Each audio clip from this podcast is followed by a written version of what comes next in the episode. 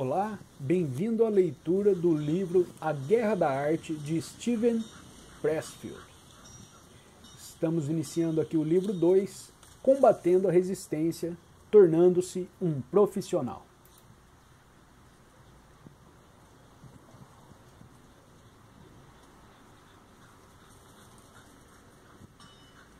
Uma coisa é estudar a guerra e outra é viver a vida de um guerreiro. Telamon de Arcádia, mercenário do século V a.C.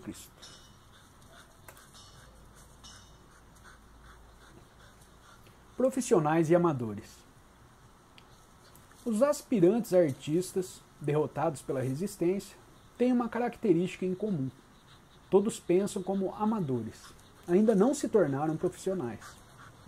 O instante em que um artista se torna profissional é tão memorável quanto o nascimento de seu primeiro filho. De um gole, de um golpe, tudo muda.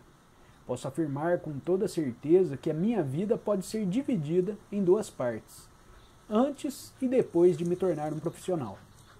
Para ser claro, quando digo profissional, não estou me referindo a médicos, a advogados, aqueles das profissões clássicas. Refiro-me ao profissional como um ideal. O profissional em contraste com o amador. Considere as diferenças. O amador joga por diversão. O profissional joga para valer. Para o amador, o jogo é seu passatempo. Para o profissional, é sua vocação. O amador joga em tempo parcial, o profissional em tempo integral. O amador é um guerreiro de fim de semana, o profissional durante os sete dias da semana. O radical latino da palavra amador significa amar. A interpretação convencional é que o amador segue sua vocação por amor, enquanto os profissionais o fazem por dinheiro. Não da maneira como eu vejo. Na minha opinião, o amador não gosta suficientemente do jogo. Se gostasse, não praticaria como uma ocupação secundária ou um bico diferente de sua atividade real.